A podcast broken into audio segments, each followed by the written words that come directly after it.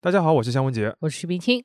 商业世界里呢，有一类公司非常迷人，就是隐形冠军，因为他们能够在一个不为人所知的领域里边做到非常领先。所谓的闷声大发财。没错，探究他们的故事呢，也能帮助我们打开视野，知道原来人类的这个日常生活里还有那么多不知名但是非常重要的一些产品和技术。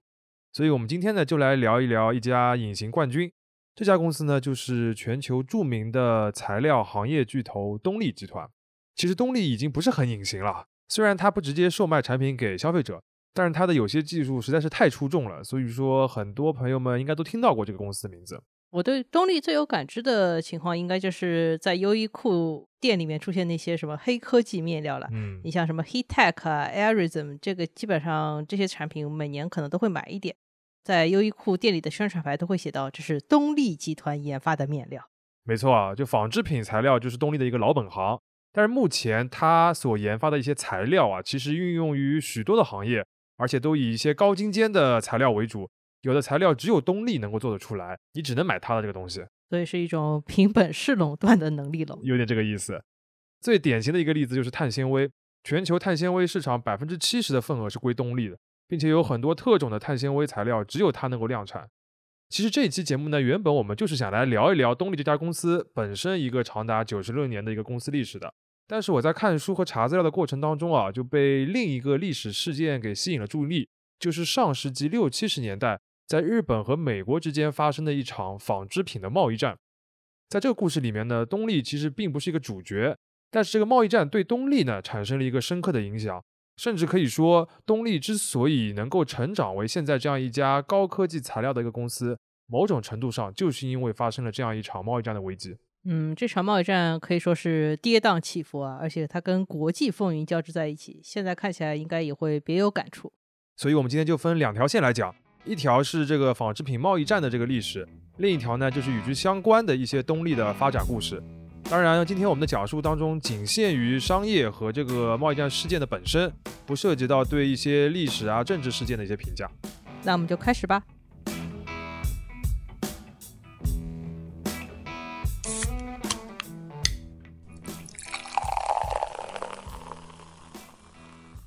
这里是商业就是这样。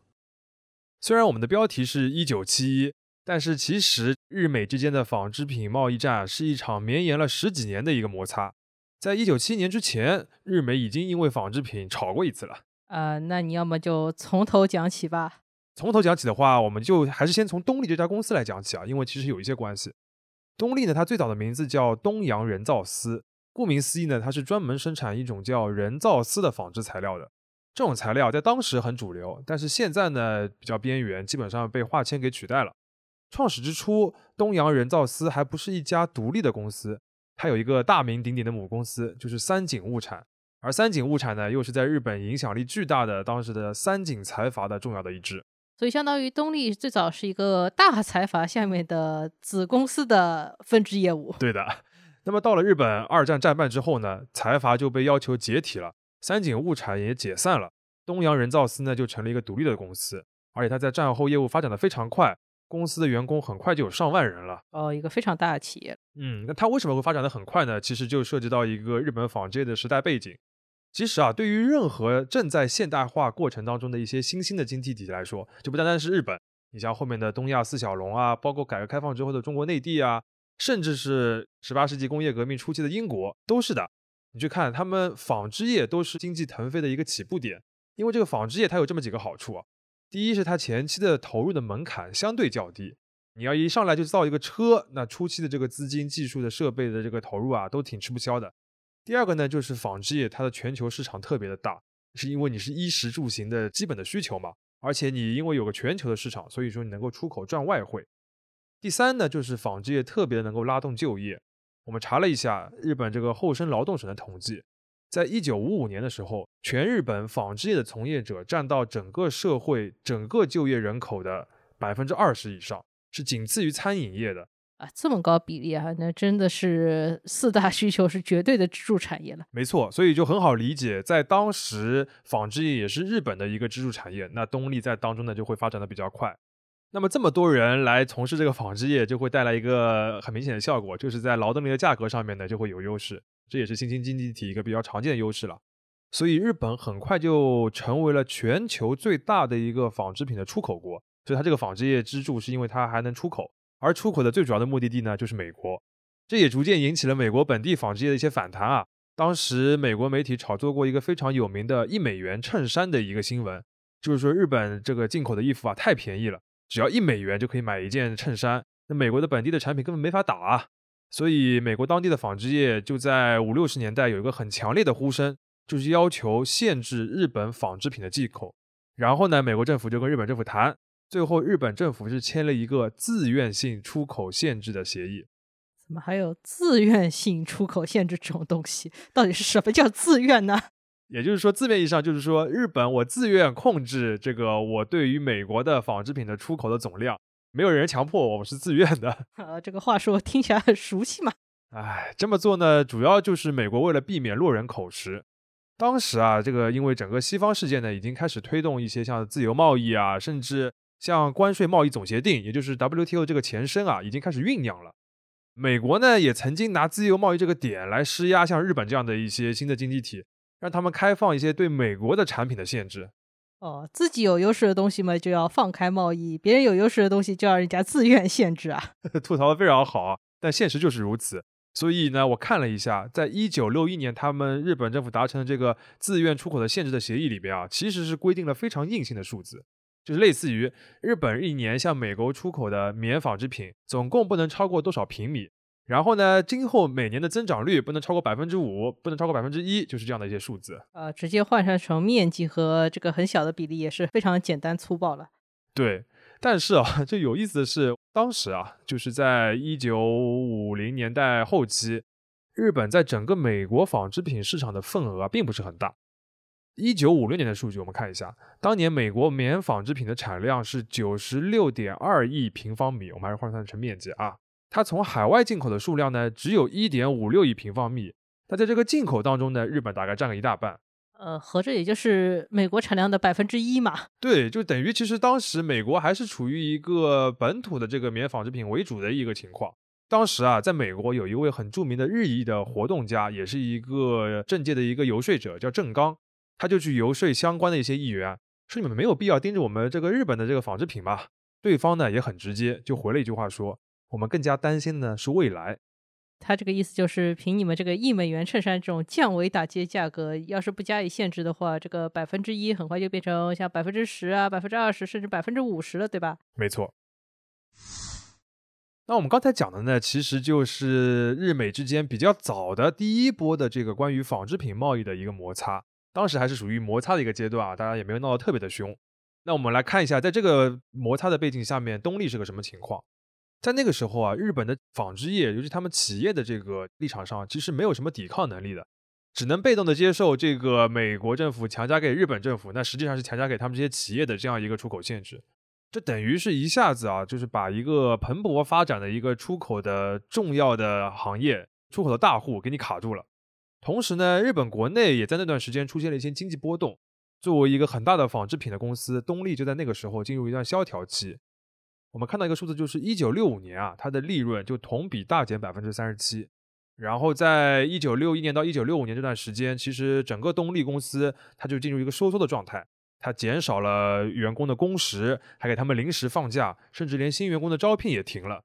整个萧条期当中，东丽的这个员工大概减少了百分之十五。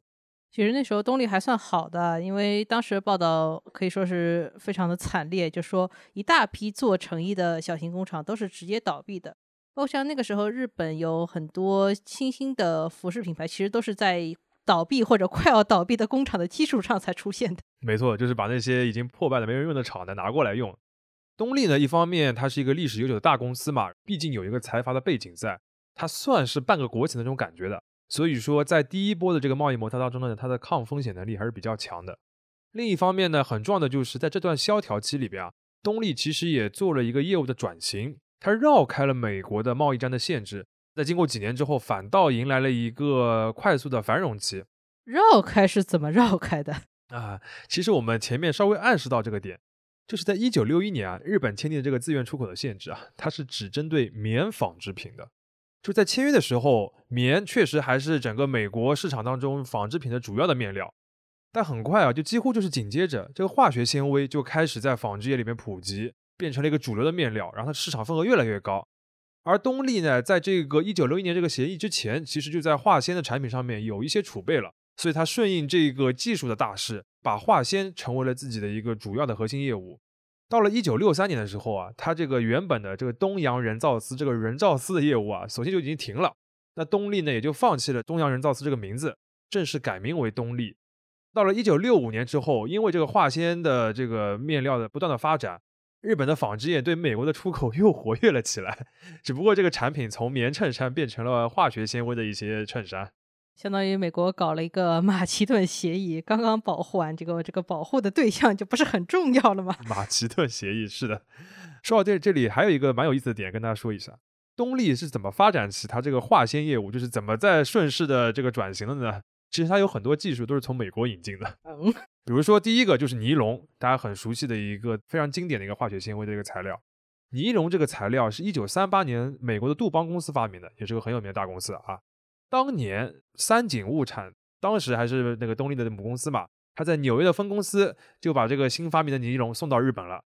东丽拿到这个新材料就开始仿制 研发。那么在战后呢，到了一九五一年，经过一系列知识产权上的一些交涉啊、扯皮。杜邦和东丽就签了一个关于尼龙的专利技术的一个协议，之后东丽就开始做这个尼龙的生意了。到了一九五九年的时候，就是在这个日美纺织品贸易的这个摩擦的前两年，美国杜邦公司啊又发明了一个新材料，就是著名的这个弹力的材料莱卡，就是现在 Lululemon 上面大量应用的那个材料。那这一次呢，东丽就不是跟他搞专利的这个转让了，这双方直接是在一九六四年成立了一个合资公司，在日本来生产莱卡，然后再出口到美国去。当然，还有另外一个重要的一个化纤叫涤纶啊，那个是在一九五二年的时候，也是从英国 ICI 公司引进到东丽的。所以某种程度上来说，是一些美国和 英国的大公司帮助东丽绕开这个马其顿防线了。没错，所以那个时候东丽呢，其实不算是一个有太强的原创研发能力的一个材料公司，主要还是靠引进海外的先进技术为主。另外呢，这个也是国与国之间贸易的这个复杂和有趣之处啊。你一边政府层面对吧，在那边硬碰硬的搞一些呃贸易摩擦，搞贸易战；另一边企业这边，他们就可以搞一些技术转让、合资经营，搞得风生水起的。没有永远敌人，只有永远的利益啊！这个才像是商业世界应该有的样子。刚才我们讲的部分呢，其实可以说是一个日美纺织品贸易战的一个序章，因为它发生的时间也比较早，而且这个激烈程度也不是特别的高。东丽和他的日本同行呢，凭借化纤这样一个迅速爆发的新的产业，绕开了对棉纺织品的限制。就像刚才讲的，这个日本对美的这个纺织品出口又是增长的非常非常快。所以说，接下来才会进入到真正的高潮嘛？对，接下来你这个增长非常快了之后，贸易战的这个高潮就来了啊。不过在这边呢，我们暂时要先把纺织品的这个问题放一放，来说一点这个政治上的事情。我们把时间放到一九六九年，当时。的日本首相名叫佐藤荣作，他已经当首相当了五年了，而且那个时候的日本呢，就举办完奥运会，经济呢也腾飞了，处于一个景气时期，所以佐藤是一个怎么说呢，志气满满的，他就把最主要的一个从政的目标从内政转向外交了，他就希望在自己的任内啊，能够完成一件事，就是冲绳返还，希望从美国的手里拿回对冲绳这个地方的一个治理权，一下就进入到国际风云的环节了，有点啊。因为纺织品的贸易战真的是和这个国际风云啊深深的纠缠在一起。冲绳呢，在日本战败之后就一直是美军占领的嘛。日本在经济恢复之后，他就一直想要要回冲绳的治权。这个事情其实日本和美国之间已经磨了很多年了。佐藤荣作在任的时候就一直在推动这个事情，而且他觉得时机也比较成熟了嘛。他一开始的那个谈判的对手就是时任的美国总统约翰逊，其实已经原则上同意要返还冲绳了，要解决这个问题了。但是到了一九六八年啊，美国大选，约翰逊下台了，佐藤的这个谈判对手就换成了美国的新任总统，就是尼克松啊，中国人民熟悉的名字。是的，在冷战的背景下面，其实冲绳返还这个事情不单单是日美两国之间的，牵扯到非常多的，涉及到美国的越战啊，涉及到日美的安保同盟啊，还涉及到一些核武器的问题，还涉及到冷战，非常复杂。反正尼克松在上台之后呢，听取了基辛格的建议，考虑了非常多的因素。他其实是准备延续之前那个总统的方向，还是和日本会达成一个协议的，就是答应要把这个冲绳还给日本的。他们就约定在一九六九年的十一月份，双方的首脑来举行一个会谈，把这个事情能够敲定下来。但是啊，就在这个一九六九年的下半年还没有开会的时候，尼克松突然把另外一件事情扯了进来，扯到这个冲绳的事情里边，那就是纺织品。他希望把这个纺织品的问题作为冲绳返还的一个谈判条件，要求日本政府啊再次的自愿限制对美的纺织品出口，而且这次不单单是棉的制品了，还要包括各种的化学纤维。不是，冲绳和纺织品怎么是又扯上关系了嘞？这个岳老师现在黑人问号脸，我估计当时佐藤仁作还有他的团队，甚至是尼克松手下的人，估计也是黑人问号脸啊。呃，你虽说这个国与国之间谈判谈判都会在各种子议题上面来来回回互相取舍，对吧？来要价，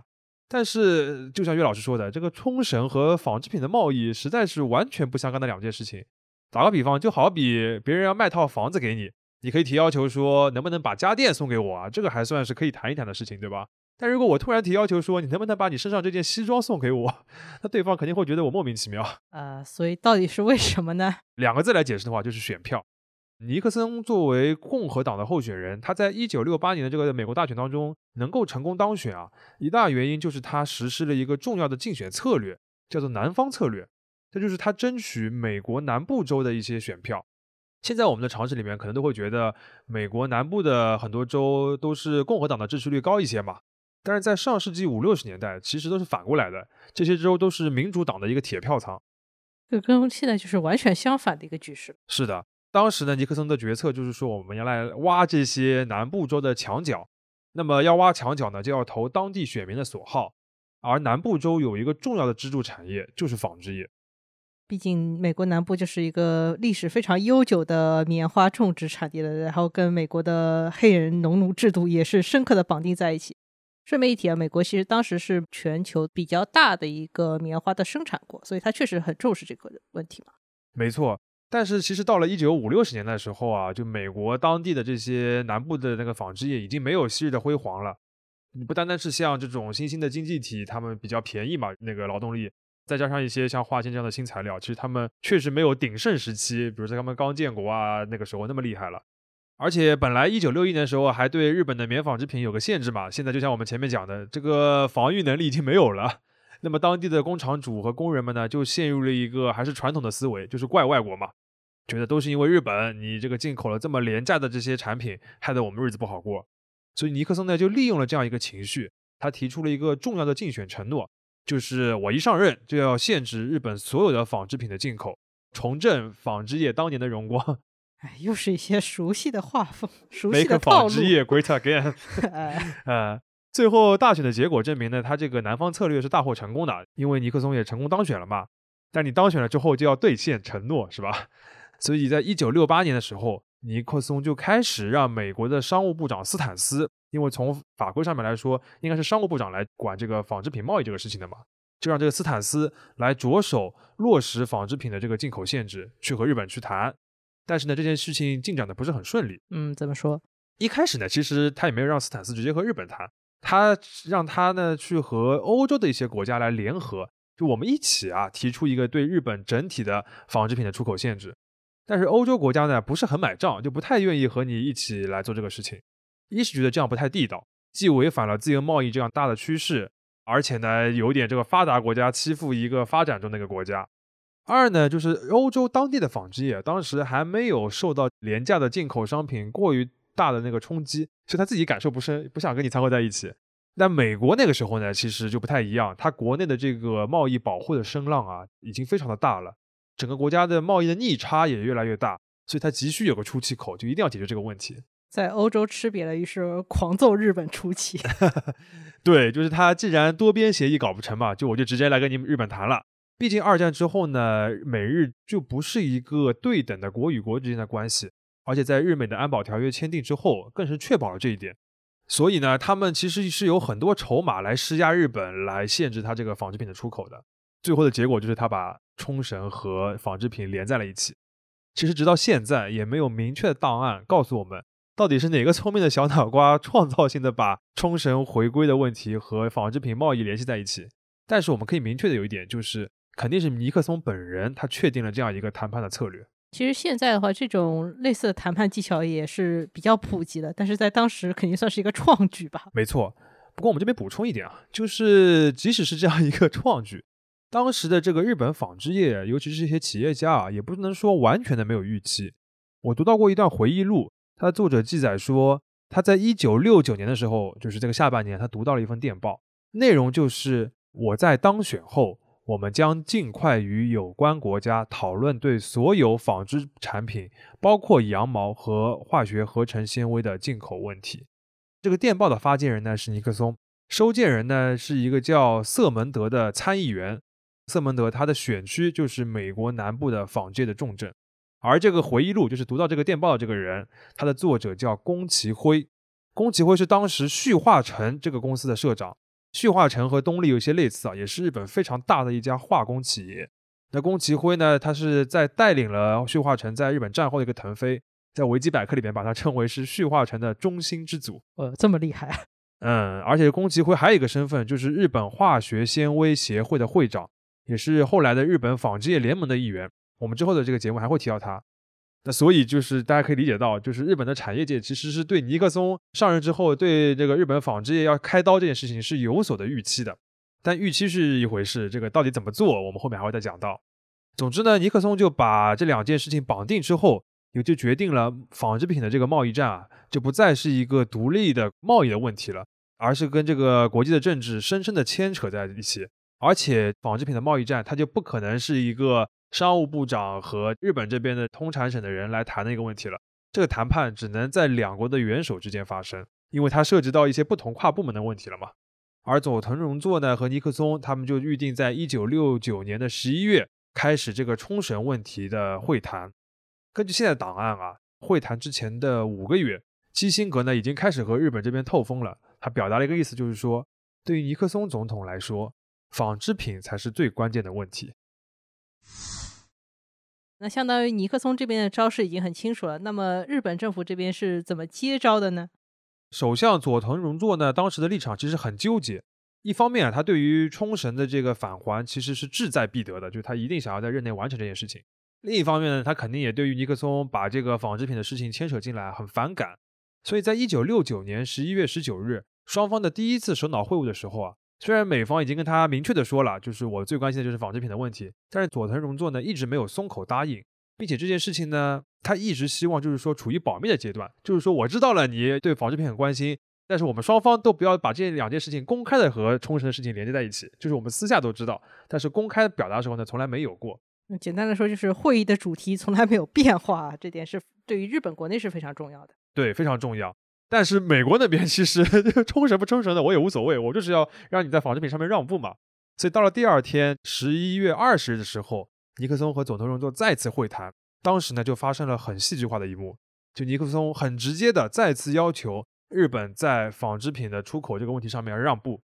然后佐藤荣作呢就回答了一句叫 “zen s h o s m a s 这个日文呢它的中文就写成善处，就是妥善的善，处理的处。这句话呢被翻译成英文，翻译成什么呢？叫 "I will do my best"。然后尼克松方面就把这句 "I will do my best" 认为是佐藤就答应了美方的要求，而在日方的记录里边，佐藤荣作就是完全没有这个意思，他只是说我回国会妥善处理接下来这个谈判的事情。所以变成了一个翻译问题吗？就是翻译要背锅是吧？其实啊，就是日语的这个 "zen sho"，就是我们中文一般翻译成妥善处理或者重视啊。它多少是带有一点消极的意思，就是类似于我知道了，但是呢，这个事情还是比较难办的，办不办得成呢不好说。我只是说我努力的要去做这件事情而已，非常微妙的情绪。你说翻译成 do my best 也不是不对吧？但是就少了 那种微妙的这个消极的感觉。嗯，这个过于微妙，感觉应该翻译成 try my best 可能更好一点啊。啊，也是有点为难这个现场的翻译团队。不过呢，就是你理解上下文就知道啊，就是我们看双方的回忆录里边，佐藤荣作的秘书啊，还有一些日方参与谈判的官员都说，佐藤荣作始终都是希望跟尼克松说，我们还是把纺织品和冲绳分开来谈，不要在这个场合里边一起谈，所以一直没有松口。但是呢，尼克松又一直强调这个事情，他就回答了一句，就是说纺织品的问题，我们接下来肯定要谈的，但是呢，我会组织一个代表团，至于谈的结果是什么，我可是没有松口。那么你说这个东西到底算不算松口呢？我也说不清楚。其实我觉得还是说明了当时日本和美国关系确实是不太对等的。他能够当场顶回去的筹码并不是很多，尤其是冲绳这件事情上，其实是佐藤荣作自己等不起。对，就是多少是他其实内心知道，你既然提了这个强硬的要求，我最终是不得不答应的。我就是在用各种办法在跟你磨嘛，缓兵之计啊。但是呢，你出了这个乌龙之后呢，问题就搞大了。因为就是美方认为你已经答应了嘛，所以大家非常愉快的就签了这个冲绳问题的协议。美国人就觉得啊，那既然冲绳问题解决了，我们接下来应该很积极的来筹备这个纺织品这个贸易的谈判了。结果啊这个美国的商务部长这个斯坦斯一开始谈跟他对谈，这个日本的政府部门啊根本就不妥协，而且是强硬的回绝了美方的这个出口限制要求。等于是在冲绳的协议达成之后，日美的政府双方关于这个纺织品贸易的问题谈了一年多都没有谈成，直接就是谈崩掉了。那个时候，美国商务部应该也很奇怪吧？就是双方老板不都已经完全谈妥了吗？你怎么不按剧本走啊？对的，而且这个时候火上浇油的事情又来了，就是非常善于爆料的这个美国媒体，把他们冲绳和纺织品绑定的这个秘密交易啊，就是两国元首之间的这个密约啊，给曝光了。说实际上冲绳和纺织品是放在一起谈的，而且双方元首已经谈妥了。那这个新闻马上是被日本媒体大肆的报道，还提出了一种说法，叫做以线换神，就是说日本政府用牺牲纺织品的方式来换取了冲绳。那日本的纺织业听到了时候肯定是大为光火，他们就组织了一个我们前面提到过的日本纺织业联盟。主要就是用来做抗议活动的，就 跑到抗议，所以才形成了联盟。对，就真的就是跑到政府门口就是抗议示威的这样的情况。而且这个抗议啊，不单单是企业之间组成的这个民间联盟，其实多少是有些政府机构的这个支持或者说是配合的。这个政府机构呢，就是大名鼎鼎的通商产业省，就是简称通产省。通产省就是那个号称引领了整个日本战后经济腾飞的政府部门吗？对的。就是之前去世的这个东亚学家傅高义有一本非常有名的书，就叫《日本第一》嘛，里边就推崇了通产省的这个作用。还有一本美国学者的日本的研究的名作叫《通产省与日本奇迹》，你听这个书名就知道，完全的挂钩了。嗯，其实中国在改革开放初期也有很多人去研究或者考察了日本通产省的模式。嗯，其实通产省做的事情呢，就是依靠各种产业政策来扶持一些重点行业，让他们能够快速的发展，形成一个国际上的竞争力。他们具体的一些做法、一些工具啊，比如说像税收的优惠啊、投融资的倾斜啊、一些主动的高新技术的引进啊、一些行业标准的制定啊等等的，其实我们现在非常熟悉。很多做法在中国的改革开放当中也发挥了非常重要的一个作用。那由于当时日本处于一个经济复兴的过程嘛，所以日本的这个通产省就有了非常大的影响力。通产省的这个官僚公务员们也是非常有精英的自觉的，就是我在引领带领这些企业们这个奋进，对吧？你从这个部门的设置就知道了，通产省下面啊会设置非常多针对不同行业的部门，比如说有个专门的纺织杂货局，还有重工业局啊、自动车局就是汽车局，还有什么电子啊什么局都有的。他们这些局呢，就和行业保持一个密切的联系，来引领他们的发展。这个听上去稍微有点计划经济的感觉嘛？说起来有点复杂，就也不能单纯的用计划和市场来区分。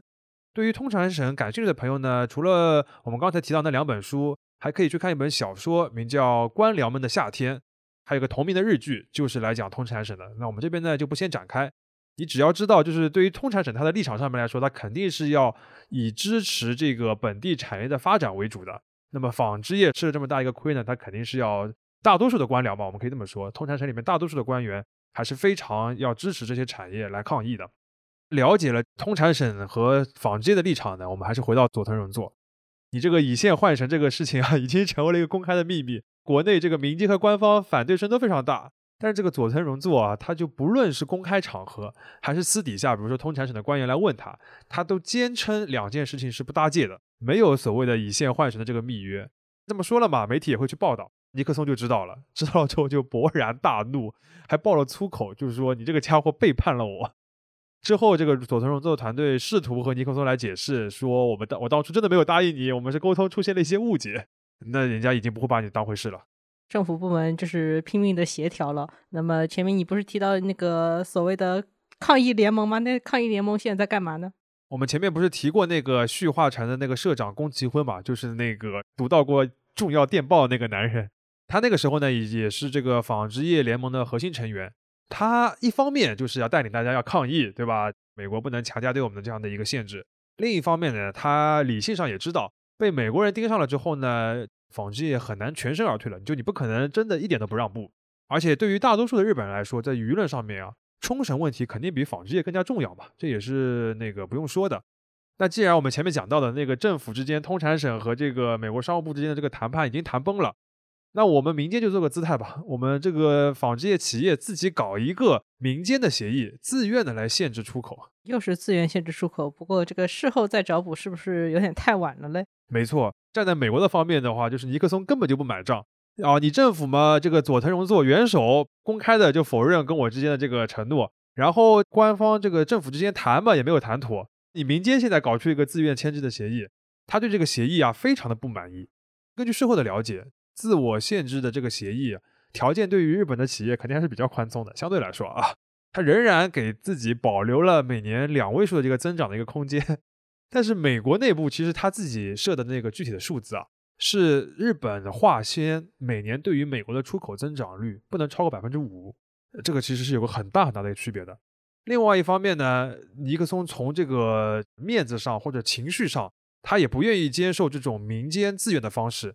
不是官方的不肯承认嘛？我现在就硬邀你日本政府来谈，我不要你民间的这样一个协议。嗯，反正这个秘密已经是公开的秘密了，就是索性让你跪下来。对，就一定要摁着你低头。这个时候，其实美国方面或者说尼克松方面啊，他这个外交报复的意味已经非常浓了。在这个日美政府之间的纺织品贸易谈崩之后，尼克松在国际舞台做了非常多的大的动作，其中最大的呢就是宣布美元和黄金脱钩。同时呢，加征所有产品进入美国的一个关税，还有一个政治上的事情呢，就是访华。这些事情啊，就是站在日本的立场上面，都是对他们的这个不管是经济也好啊，还是外交了也好啊，有很大的冲击的。前者是直接导致了日元的进一步的升值，后者就是地缘政治上的一个打击。关键是这些事情啊，就是美国和日本都没有通气。好像历史上对这一串动作也是有一个专有名词，就叫尼克松冲击。对，尼克松 shock。对于日本人来说，那个是真的非常 shock，而且可以想象，对于纺织业来说，这个 shock 是加倍的嘛。客观来说啊，布雷顿森林体系的倒塌，其实对于这个出口导向的日本纺织业来说，它这个打击啊，后面来看，其实有可能比美国的这个限制出口啊更加的大，因为日元的大幅升值是根本上削弱了日本纺织品的一个价格优势，就你不管出口到哪里，你都不合算了嘛。呃，与此同时呢，这个日本因为经济发展，这个劳动力的成本就变得高了嘛。那相比较之下，劳动力更加低廉的，然后货币也更加便宜的，比如像中国台湾啊、韩国啊，包括一些东南亚的这些经济体，他们的纺织业也在迅速的发展。就相当于你还在面对一个大浪的时候，你已经看到有一个巨浪已经打过来了。对，真的是接二连三。而且这个还没有完啊，到了一九七年的十月份，尼克松直接就说。如果日本政府方面再不自愿的限制对美的纺织品出口，那我就要启动一个敌对国家贸易法案，把你当做敌对的国家，然后来收这些纺织品的关税了。越闹越大，那最后是怎么收场的呢？搞到这个地步呢，日本这边不单单是这个纺织业要让步，佐藤荣作这边没办法，肯定要妥协了嘛。他就只能让新上任的这个通产省的大臣田中角荣来重新启动日美政府之间的关于纺织品的一个谈判。田中角荣怎么今天都是一些熟悉的名字？没错，就是后来那个当上首相之后访华，然后促成中日邦交正常化的那一位这个政治家。那田中角荣就是在美国的最后通牒的期限的最后一天，他搞了一个极限操作，把这个问题给解决了。他一方面呢，他认定了。美国既然已经发了这种狠话了，那我们肯定只能妥协。但另一方面呢，他作为一个通产省的大臣，为了给纺织业一个交代，他就直接和首相沟通。据说啊，他就是在自己的一个名片上面写了一行字，让其他的大臣交给佐藤荣作首相。名片上面写什么呢？请给我两千亿日元，拜托了。也就是说，他希望日本政府通过财政拨款或者是贷款的方式。给纺织业两千亿日元的一个补偿或者说是支援，来帮助他们度过出口限制后面的一个困难时期。然后佐藤荣作呢就没办法答应了，所以在这个美国通牒的最后一天，通产省和商务部这边达成了关于日美纺织品贸易的一个出口限制的协议，两国之间的这个纺织品贸易战呢也算告一个段落了。那么故事说到这里，是不是又要把视线拉回东丽了？对。其实，在国家层面，政府的协议既然已经达成了嘛，狠话也不放了，对吧？尼克森气也消了，这个事情算是有一个了结了。但是对于日本的纺织业来说，艰难的时日才刚刚开始嘛。而且，其实这个协议之后还有个很重要的后续，就是到了一九七三年啊，美国在新的国际形势下面，还是成功的劝说了欧洲的一些国家，把美日之间的这个纺织品进出口的这个限制啊给扩大了，变成一个全球的协议，涉及到多国，签了一个纺织品的贸易的协议，叫做多种纤维协定。之后，这个协议不断的延期，直到二零零五年才废止。什么意思呢？也就是说，在长达三十二年的时间里边，全球的很重要的一部分的纺织品贸易都是计划贸易，就是说，你这些发展中的经济体啊，出口的纺织品的数量、种类是被严格限制的。A 国一年能向 B 国出口多少尼龙，都是有规定的数字的。放在现在是很难想象，这个好像跟所谓的自由贸易 完全不搭边，完全不搭边。他们就是借用了这个“自由”这两个字，但是完全这就是一个强制的要求。所以呢，其实从日美这边签订了这个协议，然后到了七三年全球签了这个协议之后，日本的纺织品呢就逐渐的失去了国际的竞争力，它从纺织品最大的出口国沦为了一个纺织品主要的进口国。这种情况下面，东丽怎么办呢？它刚刚兴起的这个化纤业务是受到了一个沉重的打击。你想想，这个出口的没了，没地方去了，对吧？然后国内的日元又升值，真的很难办。但是在这个时期呢？东丽也是逐步的从一个走量的、走价格路线的一个材料的生产商，变成了一个以高新技术材料为主的提供商。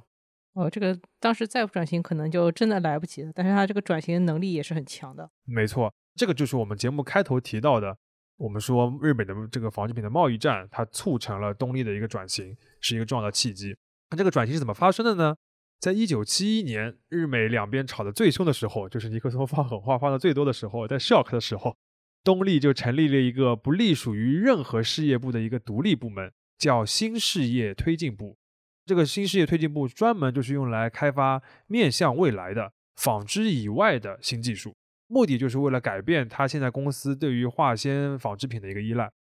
那这个新事业推进部里边孵化出的项目啊，有很多就成为了日后东丽的一个公司的支柱。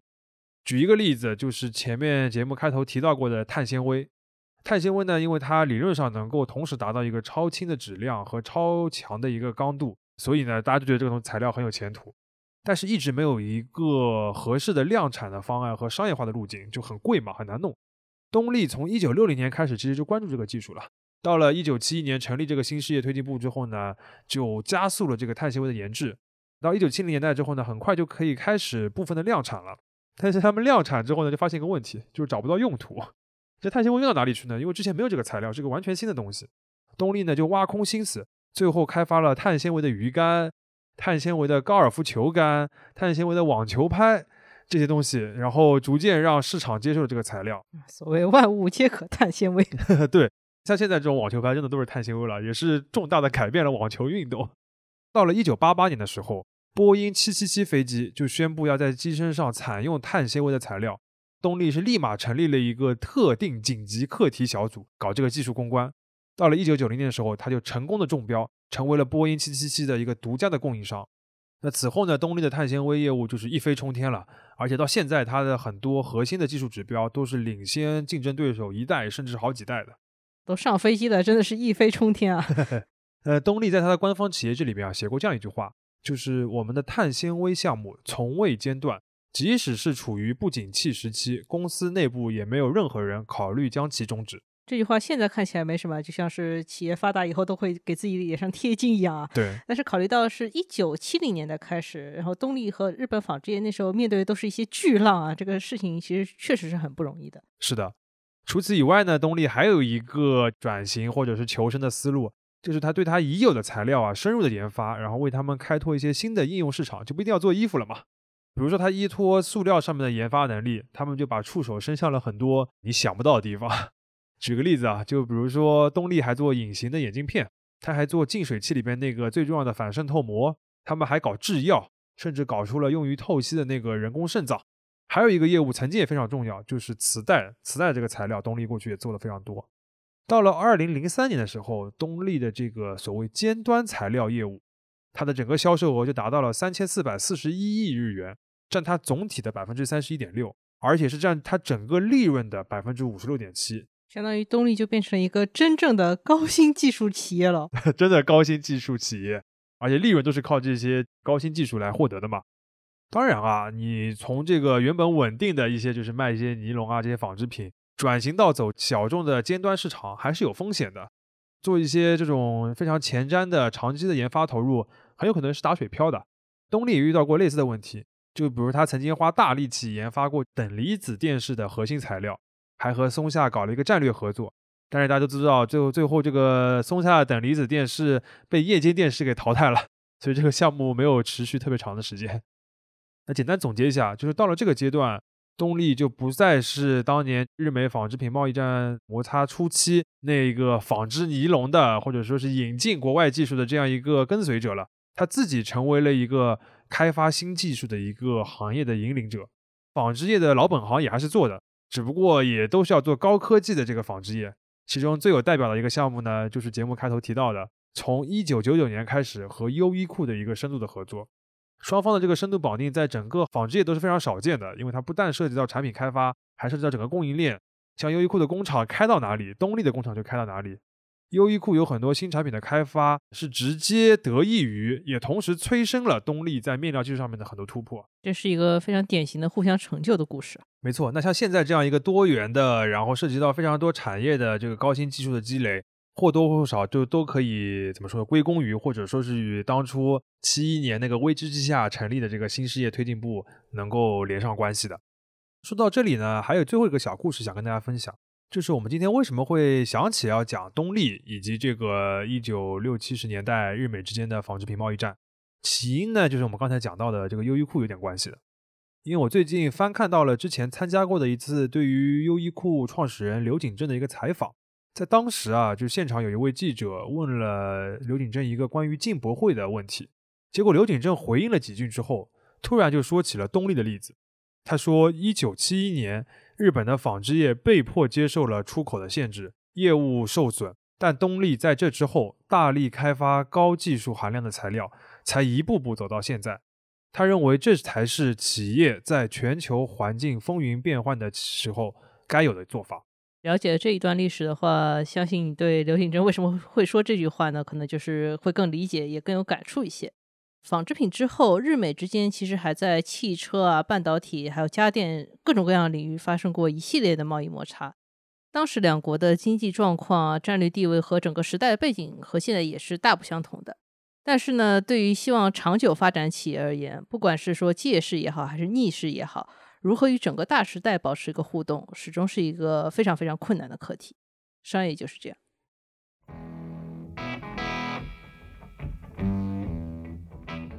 感谢收听这一期的商业就是这样。你可以在苹果播客、小宇宙、喜马拉雅、网易云音乐、QQ 音乐、荔枝等平台收听我们的节目。微信公众号“第一财经 eMagazine” 也会推送每期节目的内容。如果喜欢我们，欢迎你在苹果播客给我们五星好评，并期待你在各个平台与我们交流。尤其欢迎分享你感兴趣的话题。下期见。